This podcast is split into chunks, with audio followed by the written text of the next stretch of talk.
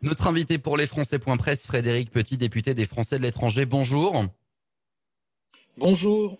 On vous reçoit puisque vous êtes, euh, à, vous êtes à la tête de la commission ou vous faites partie, vous, vous la dirigez? Que je dise pas de Alors, je suis membre je suis membre de la commission des affaires étrangères uh-huh. et le bureau, de la, bureau de la commission des affaires étrangères a décidé de me confier une mission qu'on appelle en jargon une mission flash, c'est-à-dire une mission qui se déclenche assez rapidement. Uh-huh. Euh, puisqu'elle se déclenche assez rapidement, euh, elle est généralement, elle est d'ailleurs obligatoirement euh, faite par un député de la majorité, un député de l'opposition. donc je serai accompagné euh, je serai accompagné de mon collègue euh, Pierre-Henri Dumont, euh, député du Nord, républicain. Et donc c'est une mission pour qui avait été, c'est important que j'avais proposé au président de la commission. Je vous avais demandé ça pour refaire mon lancement. Hein. C'était pour ça. Ah, hein. ah excusez-moi. C'était pour ne pas. Non non, c'est moi. C'était pour ne pas dire que vous étiez à la tête de la commission ou membre. Ah non, non, non, je suis pas à la tête de la commission. Je suis à la tête de la mission. Je, je, je, prends la responsabilité de la mission. Ouais, c'est ça. Mais vous êtes à la tête de, de, de, la mission avec euh, avec un, un, autre député. Ok, donc je refais mon lancement. Pardon, excusez-moi, Frédéric Petit. Je, vous ai. C'est pas grave. Je, pas grave. vous le dis très platement. C'est pas grave. C'est pas grave. Euh, je suis passé totalement. À, enfin, pas. Je suis pas passé à travers. Mais Fabien m'a envoyé des questions. Il a oublié de me dire l'essentiel. C'est euh, Frédéric Petit est à la tête de l'émission. Donc, on y va.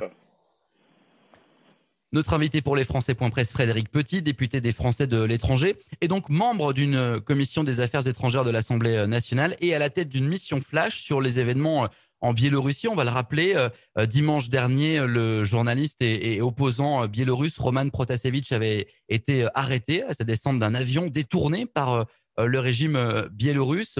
Euh, vous êtes donc à la tête de cette mission euh, parlementaire. Quelle est justement cette mission? C'est d'enquêter sur les faits, c'est de trouver des solutions.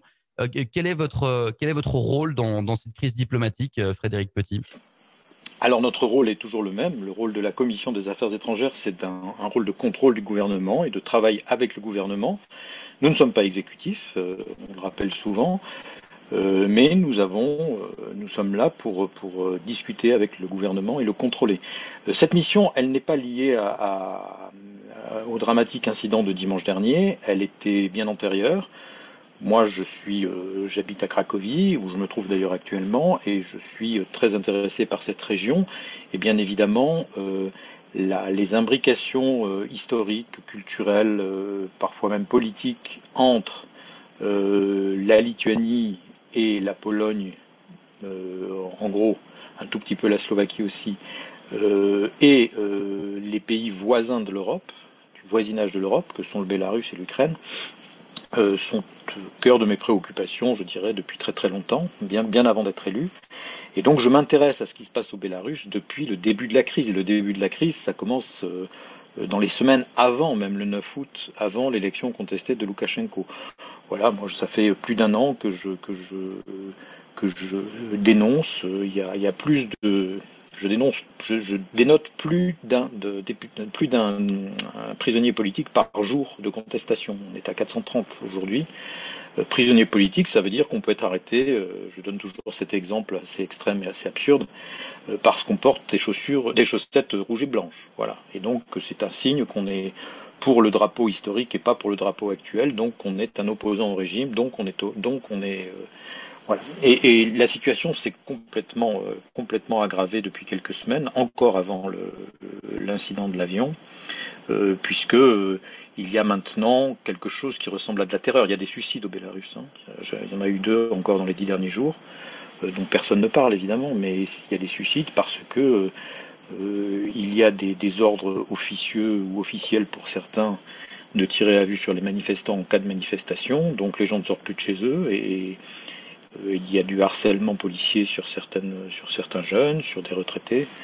c'est assez dramatique ce qui se passe aujourd'hui. Donc ça fait plusieurs fois que moi, dans ma position de, député, j'interroge le gouvernement, que les réponses que j'ai, euh, j'ai dû faire deux ou trois questions, les réponses que j'ai sont des questions satisfaisantes, mais peu précises. Hein, quand on me dit nous aidons, nous allons augmenter notre aide, euh, voilà. Et donc j'ai proposé au président de la commission euh, d'avoir une mission flash, qui est une mission où on a un peu plus de, moyens, et pour, voir exactement quelle est cette aide concrètement sur le terrain, auprès des, opposants démocratiques du Bélarus qui sont essentiellement à Varsovie et à Vilnius. C'est donc là que nous allons nous rendre. Moi, je les connais déjà un peu, je les ai rencontrés à, pas mal de reprises, puisque je suis à Varsovie très souvent. J'ai même rencontré Tiranovskaya quand elle est venue en septembre dans, des forums en Pologne. Donc j'ai cette euh, proximité, mais voilà, l'aide de la France n'est pas, euh, elle existe. Hein. je, ne voudrais pas dire, je voudrais pas faire croire que qu'elle n'existe pas. Elle existe, mais elle n'est pas très visible par les opposants. Donc c'était ça l'objet de la mission au début. Et puis bien évidemment avec ce qui s'est passé, qui a mis au grand jour des choses que que moi je constate depuis longtemps, c'est-à-dire que ce, dirigeant n'est pas très stable, voilà, psychologiquement, et il prend des décisions complètement bizarres, qui à mon avis font même peur à ses alliés.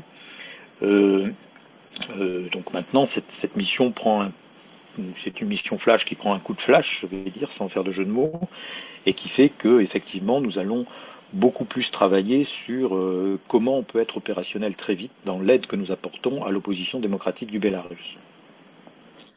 Alors justement, vous disiez que les principaux opposants s'étaient euh, exilés et, euh, en, dehors du, du, Bélarus. Votre mission, justement, va se, dérouler en dehors du, pays. C'est cette, raison pour laquelle euh, elle se déroule en dehors du pays? C'est parce que les opposants ont fui le. Alors, il y a deux raisons. je, pense que je pourrais aller au Bélarus. Hein. D'abord, c'est un pays où j'ai déjà travaillé, moi, que, je connais un peu. voilà, j'ai des discussions qui me disent qu'avec un, un, passeport diplomatique et euh, voilà, mais il y aurait deux problèmes. D'une part, euh, ça ne servirait pas à grand chose, puisque euh, je serais pris en charge par les autorités officielles, forcément, puisque je suis une autorité officielle. il n'est pas question que j'y aille incognito. et deuxièmement, euh, ça serait utilisé certainement et de manière très habile dans la guerre, euh, dans la guerre hybride, dans la guerre de l'information, ça serait utilisé exactement à l'inverse. C'est-à-dire que euh, le pouvoir dirait, vous voyez, nous sommes, nous sommes fréquentables, puisque même un député d'un pays démocratique vient nous voir. Donc il est hors de question que, que j'y aille dans les conditions actuelles. Vous n'auriez pas peur d'y aller, pas de crainte, de, pression, ah de non, Non, non, peur, non. J'ai rarement peur d'abord. Puis vous savez, euh, j'ai, voilà, moi j'étais en Égypte pendant les trois révolutions. Euh, je, non, non, c'est pas de la peur parce que je, je pense que je, résiste à la pression. Puis j'ai mon âge, hein, je, voilà, je, suis pas, un, jeune journaliste qui a sa vie devant soi. Donc euh, non, je c'est pas un problème de peur. D'ailleurs, je pense que je pourrais y aller. Euh, si j'y allais en voiture, euh, on passe la frontière. Hein. Il y a des gens qui passent entre la Lituanie, des gens de famille. Mais ça m'intéresse pas. J'ai pas envie d'y aller pour cautionner quelque chose que, la France ne cautionne pas. C'est pas mon job. Mm-hmm. Alors l'Union européenne a demandé. Première série de mesures, on a fermé l'espace aérien. L'Union européenne a demandé la libération immédiate de l'opposant Roman Protasevich. Qu'est-ce que vous pensez de ces, ces, mesures prises par la France et les Occidentaux? C'est pas assez fort? C'était tout ce qu'on Alors d'abord, je voudrais revenir, je voudrais revenir sur quelque chose, c'est que Roman euh, Protasevich, euh, c'est pas un opposant qu'on a arrêté, c'est pas ça qui est dramatique. C'est qu'on a arrêté quelqu'un qui avait l'asile politique.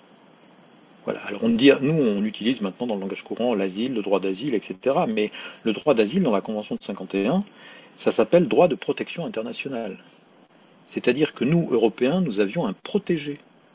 C'est encore plus précieux qu'un citoyen européen et c'est celui-là qu'on est venu nous piquer à notre nez, à, notre nez, à notre barbe. C'est ça qui est dramatique dans Plus cette histoire. journaliste? Mais c'est un journaliste aussi, mais, mais vous comprenez, des journalistes, il y en a en prison au Bélarus, c'est dramatique, évidemment. Mais là, il y, a, un acte politique qui est différent, c'est de venir euh, euh, prendre, alors que nous accordons la protection internationale de l'Union européenne, on vient prendre quelqu'un qui a cette protection internationale de l'Union européenne à l'intérieur euh, de l'Union européenne. C'est un acte de, non seulement de piraterie, mais d'agression. C'est un acte d'agression. C'est comme si on, vient, on euh, chez vous pour prendre un de vos invités. C'est un de vos protégés. C'est dramatique. C'est ça. On l'a pas assez présenté comme ça. Hein. notre commission des affaires étrangères avait fait une réaction très virulente sur la première réaction de la, de, la commissaire de l'Union européenne qui avait absolument pas vu ce problème, qui avait dit tout va bien, tous les Européens sont rentrés à Vilnius. Mais M. Protasevich était un protégé de l'Union européenne. Et il l'est toujours. Il l'est toujours. Il a un statut de protégé de l'Union européenne. Euh, c'est ça qui, est, dramatique. Voilà. Alors après, les sanctions, je pense qu'il va y avoir un nouveau train de sanctions. Non, les, sanctions sont des sanctions qui font mal, qui font mal aux gens qui les subissent quand même. Hein. C'est pas voilà dire à dire à des dire à des oligarques, dire à des à des soi-disant députés du peuple qu'ils ne pourront plus voyager en Europe, qu'ils pourront plus, qu'on bloque leur compte en Europe parce qu'ils en ont souvent, euh, que leur famille ne pourra plus voyager, etc., etc., etc. ça finit, ça finit par créer de la, du blocage d'une part du pays, et puis ça, ça finit par être insupportable pour les gens, pour les gens qui le subissent, parce que euh, parce qu'ils supportent de moins en moins je pense qu'il va y avoir un nouveau train de mesure qui va être surtout dans le, durcissement des sanctions et dans l'extension des sanctions. Hein. voilà, j'ai entendu dire, je vais le dire comme ça, j'ai entendu dire qu'on allait l'étendre à des, à, des, à des responsables policiers, à des, euh, responsables du trafic aérien, etc., de ceux qui ont fait ces actes, euh, même à des actes de, de, de mensonges, de mensonges de mensonges de propagande. Hein, Il y a des propositions pour dire que euh, les chaînes, les, journalistes qu'on connaît, hein, les, gens qui ont propagé euh, euh, le fait que c'était le Hamas qui avait mis une bombe dans l'avion, etc. Tout cela, maintenant, on peut étendre les, faire une extension des sanctions en disant vous avez, c'est un acte de, de, guerre psychologique et de guerre de l'information. Donc, nous étendons les sanctions. À partir du moment où les sanctions vont s'étendre, alors c'est si vous voulez, il faut faire un choc de sanctions, je crois, parce que la, société, la société bélarusse est quand même tétanisée en ce moment. Elle a besoin d'un choc. Moi, je serais plus, plus favorable à ce qu'il y ait un, choc de sanctions qui ne sont pas des sanctions agressives, c'est pas des sanctions de guerre, mais qui, euh, qui encouragent la société à dire, à leur faire comprendre qu'ils ne pourront pas rester comme ça euh, encore deux ou trois ans, quoi. Quel message vous allez porter aux, opposants que vous allez euh, rencontrer? Vous nous l'avez expliqué dans, dans les pays voisins dans les pays limitrophes du, du Bélarus où sont exilés les, opposants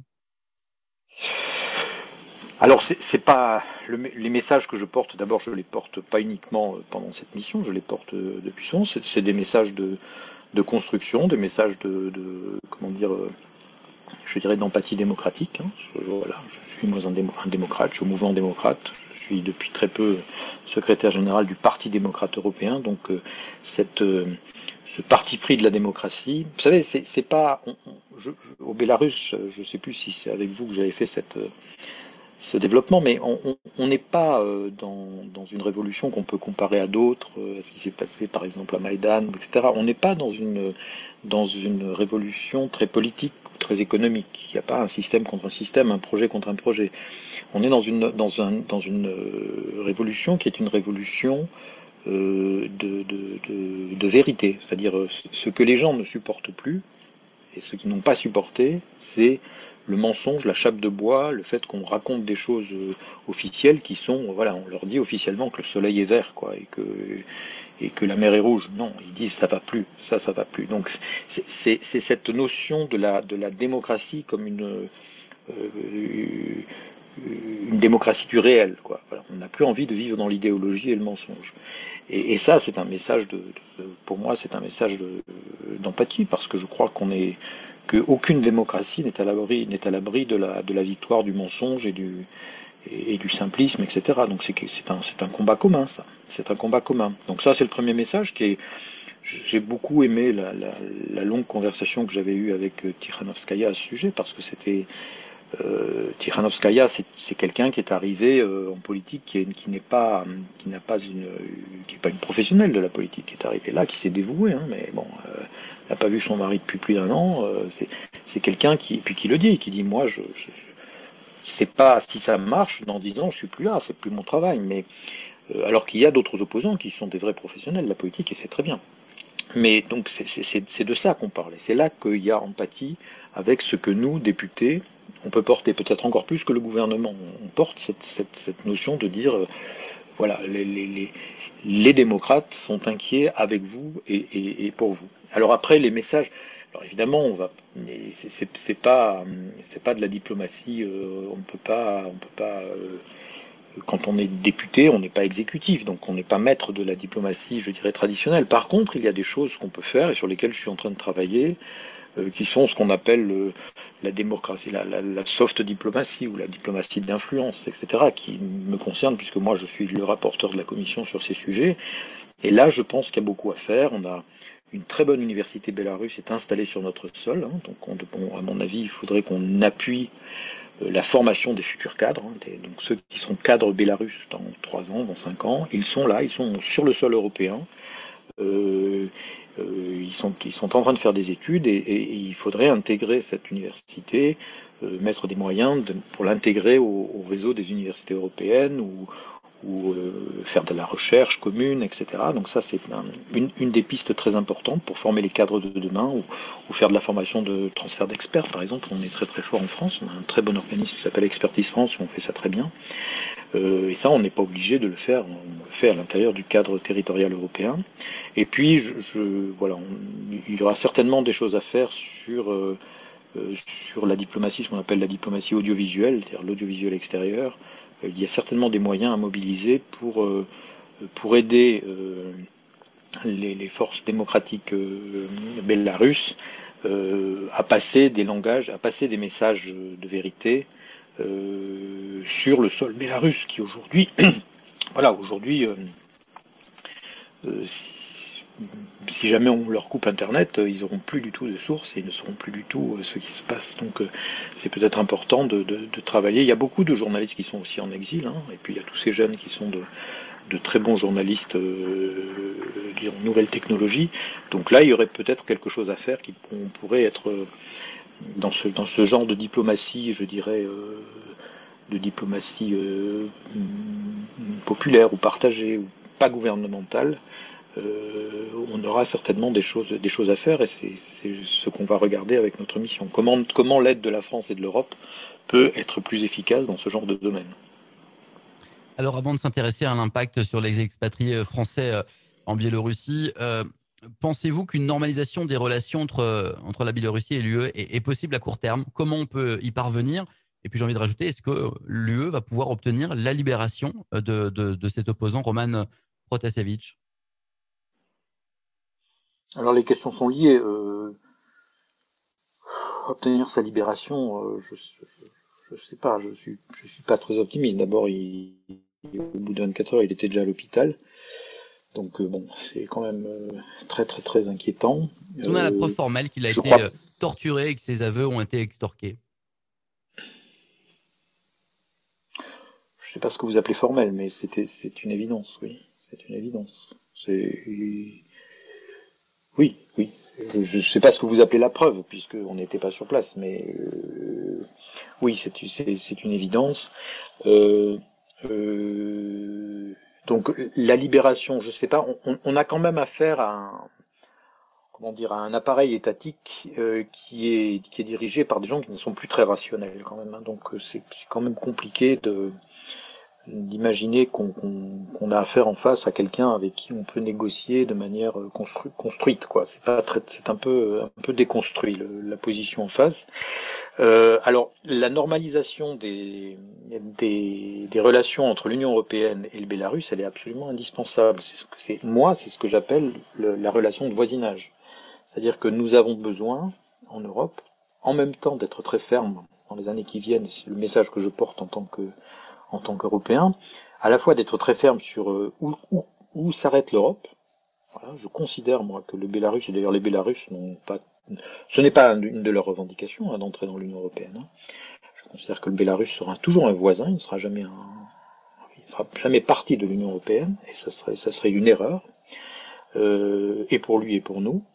Par contre, nous devons construire des relations de voisinage avec ce genre de pays, avec eux, avec l'Ukraine, avec la Géorgie, euh, parce que euh, c'est cette notion de voisinage, de, de ce il y a des dans cette région, on est spécialiste de ça. On, connaît ce qu'on appelait, il y a des mots pour décrire ça qui sont intraduisibles en français, le mot kresse en polonais, qui veut dire mot à mot les confins ou l'épaisseur du trait, hein, qui, qui, qui, donne, qui, qui, font comprendre que euh, la frontière, c'est pas forcément un trait, c'est un espace. C'est un espace. Le voisinage, c'est un espace. Mon voisin, il me permet de, de, de mieux, euh, de mieux communiquer avec le monde extérieur. Euh, voilà, et évidemment, quand de l'autre côté du voisin, il y a la, Russie, c'est intéressant de, travailler ça. Donc il faudra que nous normalisions que nous normalisions effectivement nos, relations. Je pense que pour normaliser les relations de l'Union européenne, nous devrions beaucoup plus euh, nous intégrer dans la réflexion de la Pologne et surtout de la Lituanie, parce que ce sont des connaisseurs de ces enjeux ici, dans cette région. De la même manière que l'Europe s'appuie sur la France pour sa politique africaine ou pour sa politique, euh, pour sa politique maritime, puisque c'est la France qui a, qui a des territoires outre-mer, qui a une, relation historique avec l'Afrique, eh bien l'Europe devrait s'appuyer euh, sur des pays comme la Pologne et surtout la Lituanie pour travailler ces marges de l'Est et pour, pour comprendre ce, que, ce qui s'y passe et pour, euh, pour, pour leur donner un peu le lead. Je crois que c'est pas ça serait très intéressant et ça, correspondrait à, cette devise européenne unie dans la diversité. Être divers, c'est justement pour pouvoir, pour avoir euh, au sein de notre, famille euh, des réponses, euh, adaptées à chaque situation. Ça me, semblerait quelque chose d'important. Donc voilà. Mais ce qui est sûr, c'est qu'il n'y aura pas de normalisation avec, euh, avec Loukachenko. Ça, c'est impossible. C'est impossible. C'est, D'abord, il n'est pas reconnu. Aucun pays de la communauté européenne n'a reconnu son élection. Euh, ça sera, c'est, pas possible que, ça se normalise avec Loukachenko. Ça se normalisera peut-être euh, a, si, si euh, ça fait partie du jeu d'échecs de Poutine de, faire un geste peut-être avec un successeur de, Loukash, de, Loukachenko qui serait plus, euh, voilà, qui ferait amende honorable, etc. Euh, je pense que la vraie sortie de crise serait euh, serait une, serait de nouvelles élections, euh, de nouvelles élections correctes. C'est ça qui serait la, la, la, sortie de crise. Alors l'impact sur les expatriés maintenant, est-ce que les, les, expats en Biélorussie doivent s'inquiéter? Et puis au-delà, est-ce que ceux en Russie également, l'allié de, de, du, du Bélarus, doivent s'inquiéter également? Alors les expatriés au Bélarus, il y en a pas beaucoup. Euh, je, crois que c'est surtout d'ailleurs des binationaux. Euh, oui, évidemment, euh, tout, tout, citoyen aujourd'hui au Bélarus euh, doit être inquiet. Il, y a, euh, mais je vous dis, ça concerne très très, très peu de personnes. il y a quelque chose qui est aussi travaillé par le régime, qui est la notion de, de, de trahison. Hein. Alors ça s'est pas appliqué aux quelques Français qui sont là-bas parce que c'est pas c'est pas ils sont pas assez significatifs, mais ça s'est appliqué. Il y, a, une forte communauté de, nationalité, euh, enfin de citoyenneté bélarusse, mais de nationalité ou d'origine ou de langue euh, polonaise ou polonaise ou lituanienne hein, dans les, à l'ouest du, du Bélarus. Voilà, il y a eu effectivement, euh, il y a toujours eu un peu des tensions entre Loukachenko depuis une dizaine d'années et ses représentants de minorités culturelles, on va le dire comme ça. Et là, ça s'est ça s'est aggravé. Il y a eu, l'expulsion, il y a eu il y a eu l'emprisonnement de l'emprisonnement de, de, de, responsables d'associations polonophones euh, dans dans, dans, l'ouest du, du, Bélarus, euh, accusés de haute trahison, etc. Euh, c'est c'est euh, voilà, on, on, sent que dans l'espèce de logique suicidaire et violente du régime, effectivement, pouvoir être, pouvoir être accusé d'être à la solde, à la solde de l'étranger sera, sera certainement un risque supplémentaire. Pour ce qui concerne la Russie, non, je, je, je, pense, ça ne veut pas dire qu'il n'y a pas, c'est pas risqué d'être expatrié en Russie, mais il n'y a, a, pas plus de risques que ce qu'il y avait euh, avec la crise du Donbass, avec la Crimée, etc. Être français en Russie aujourd'hui, c'est c'est un, c'est quelque chose de très particulier mais c'est quelque chose qui est euh, qui est beaucoup plus euh, rationnel que ce qui se passe aujourd'hui au Bélarus. On a des écoles en Russie, on a des enseignants, on a, on a, on a des gens qui vivent en Russie et voilà. Alors ils, savent très bien, euh, j'espère pour eux, qu'ils savent, qu'ils sont lucides sur ce que ça veut dire, mais le, le, danger est absolument pas le même. Le danger est absolument pas le même. C'est un pays plus stable et la Russie est un pays qui, sur lequel on a, avec lequel on a des différends, voire même plus qu'on a des conflits, mais qui, qui est, euh, qui a une espèce de, de, rationalité dans cette discussion. Voilà, il va pas, il va faire des, actes, des actes violents, des actes agressifs comme il a fait en Crimée ou au Donbass, mais euh, c'est une, Poutine sera en discussion, je crois que c'est demain, va, va discuter avec avec euh, avec Biden. C'est des gens avec qui on peut parler. C'est ça la différence entre le, le Bélarus et la Russie. Poutine, il a, il a notion d'une ligne jaune à ne pas franchir avec l'UE et, on discute, alors qu'avec le, le Bélarus et Loukachenko, on ne peut pas parler et il n'y a pas de ligne jaune non, on peut détourner un avion. Je, dirais ça autrement. Je dirais ça autrement. Euh, d'abord, la grosse différence entre le Bélarus et la, et, la Russie, c'est que c'est la taille évidemment, et, la, et, le, je veux dire, le Bélarus était et, et sera complètement dépendant euh, économiquement, culturellement, socialement de la Russie. Et, mhm. ça, ça pose pas de problème aux Bélarusses, euh, aux citoyens bélarusses, ils le savent. Voilà, ça, ça, existe dans d'autres pays du monde qu'un petit pays soit extrêmement dépendant de son grand voisin. Ça, c'est pas très gênant. C'est pas ça qui les gêne. Mais, mais, mais ce qui est, ce qui est euh, différent pour moi, je sais pas comment le dire en termes, en termes très simples, mais c'est la, c'est la stabilité psychologique du dirigeant, c'est tout. On peut être, je suis, je suis, je pense, assez opposé à ce que fait Poutine en ce moment en Russie, en particulier à, son discours mémoriel, euh, à, à sa stratégie, de, dédémocratisation de la société. Euh, mais c'est pas de ça qu'il s'agit au Bélarus. Au Bélarus, on a quelqu'un qui est, qui est instable. Voilà, il faut le dire simplement. Par rapport à Poutine, allons plus loin. Euh, on va être dans, la supputation totale, mais cet acte de piraterie de, de Loukachenko, comment est-il perçu par Poutine à votre avis? Parce qu'évidemment, on n'en a pas le, on a pas le décodage, mais alors deux choses, quelque chose qui l'enquiquine. C'est quelque chose qui l'enquiquine parce que ça le met en porte-à-faux ou, ou alors il cautionne et puis il s'en fiche. D'abord, je, l'ai dit ça, d'abord, je, l'ai dit dans ce que j'ai, je l'ai écrit euh, il y a plus d'un an, donc euh, je, suis très simple pour dire ça et très très très tranquille.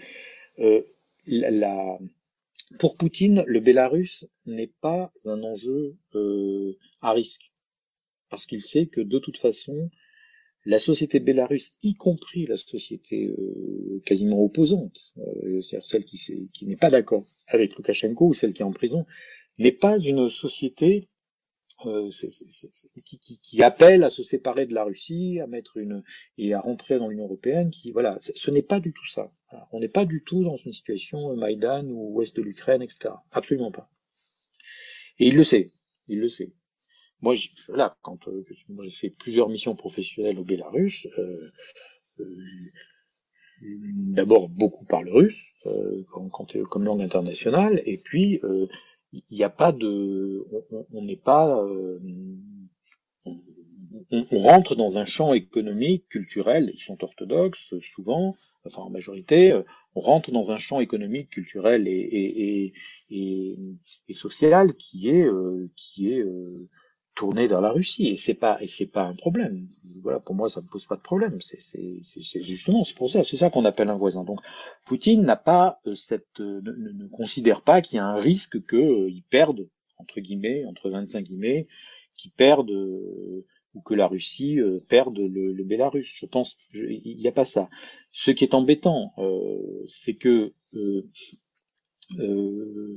je, je, je, pense que Poutine ne, euh, se méfie un peu de ne, suivra pas euh, de manière complètement inconditionnelle Loukachenko. On a, eu, on en a eu la preuve, c'était en août ou en septembre. Il y a eu un moment où on a senti que Poutine hésitait quand même hein, par, par rapport à ce que l'autre était en train de faire.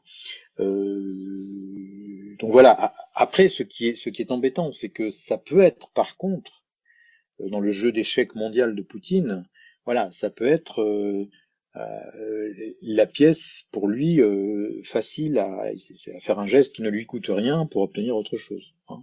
Dire euh, dire ok, je me débrouille pour que Loukachenko débarrasse le plancher pour obtenir qu'autre chose. lui, ça lui coûte pas grand-chose et, il obtiendra quelque chose. Je pense que c'est plutôt comme ça qu'il faut. Ça, peut être une pièce du jeu d'échecs de Poutine, une pièce qui lui lui coûte peu. Donc euh, voilà. Mais mais mais euh, la différence essentielle, elle est dans la, elle est dans la, dans la qualité du dirigeant. Quand on, est contre, on est beaucoup à être contre la manière de diriger de Poutine, mais je veux dire, c'est un, c'est un, c'est quelqu'un qui, qui a une forme de rationalité dans ce qu'il fait et on peut discuter. Alors que, alors que Loukachenko est complètement irrationnel aujourd'hui. Alors justement, est-ce que ça pourrait se, reproduire cette opération euh, contre ce journaliste? Serait-elle possible contre un citoyen européen? Et quel serait le recours si, si ça se reproduisait? Et ça s'est produit, hein, je veux dire. Euh, euh, il y a eu des assassinats de citoyens européens ou de sur le sol européen. C'est, voilà, il y a une guerre secrète, il y a une guerre d'influence. Oui, ça existe. C'est passé en Allemagne, c'est passé à Londres, ça s'est passé, ça existe, ça existe ce genre de choses. Euh, encore une fois, euh, pour moi, mais alors ça c'est une position personnelle, mais très très vivante dans ce que je crois. Euh, c'est encore plus grave que, ce genre d'action soit dirigé contre un protégé que contre un citoyen. Pour moi, c'est, je trouve que dans la presse, dans l'opinion publique, on est passé un peu à côté de cette de la signification de ce geste. On, a tellement euh, débattu et mélangé le problème de l'asile et celui de l'immigration qu'on ne voit plus l'asile que comme un des corollaires d'immigration, mais ce sont deux choses complètement différentes. Et l'asile, c'est la, la, Convention de 51, c'est quelque chose qui donne, voilà, si on protège quelqu'un, euh, euh, on le protège et il doit être précieux. Il est quasiment euh, aussi précieux qu'un citoyen, qu'un citoyen. Euh, je sais pas moi, si, si euh, je sais pas si, je me fais bien comprendre. Donc, pour moi, c'est aussi grave. Hein, c'est aussi grave. Et effectivement, ça peut arriver. Il y a d'ailleurs beaucoup de réactions en ce moment dans les dans les dans les milieux d'opposants à, à, Vilnius et à Varsovie, plus à Vilnius qu'à Varsovie, parce que c'est ils sont plus nombreux et plus peut-être un peu moins structurés et qui, disent mais euh, si s'ils sont capables de faire ça, je ne me sens plus en sécurité à l'intérieur de l'Union européenne. Ça c'est grave, c'est grave. Quel conseil vous donneriez pour terminer cette interview aux Français qui sont expatriés dans des pays avec euh, un, régime euh, un, petit peu instable, où effectivement on ne se sent pas forcément en sécurité? D'abord, euh, c'est que comme tous les... Alors moi j'aime mieux dire les Français à l'étranger que les expats, parce que souvent les, histoires individuelles, c'est pas forcément de l'expatriation, c'est, ça peut être de l'amour, ça peut être de la double nationalité, etc. C'est, des choses qui sont des raisons très différentes. Après, euh, il faut être, euh, comme dans toutes les décisions de sa vie, il faut, il faut mesurer ce qu'on fait, il faut être conscient, surtout être conscient, être en relation avec, euh, avec l'ambassade, avec l'ambassade et le consulat. On a quand même un, euh, je rappelle que c'est une discussion qu'on a souvent à la commission des affaires étrangères. On a le plus, le, un des réseaux les plus denses de, de représentation diplomatique au monde. Hein. C'est, c'est, on ne le dit pas assez. Donc il faut être, il faut être en relation et savoir euh, ce qu'il faut faire. Euh, il faut participer aussi au, en tant que citoyen. Il y, a, il y a énormément, les gens savent pas que, que souvent ceux qui partent au début ne savent pas que les communautés sont organisées au-delà de, l'administration. Il vous savez qu'on a l'élection des Français à l'étranger demain, euh, l'élection des élus locaux, mais il y a aussi ce qu'on appelle dans les pays à risque, il y a toujours un système d'îlotier hein, qui est très connu. Alors ce, qui est très connu par ceux qui l'ont vécu parce que c'est tellement évident et tellement euh, efficace. Hein. C'est-à-dire qu'il y a des réseaux bénévoles. Hein. Moi, je me souviens quand j'étais en Égypte, j'étais euh, pendant un moment, j'étais euh, l'îlotier de, de, deux ou trois rues du Caire.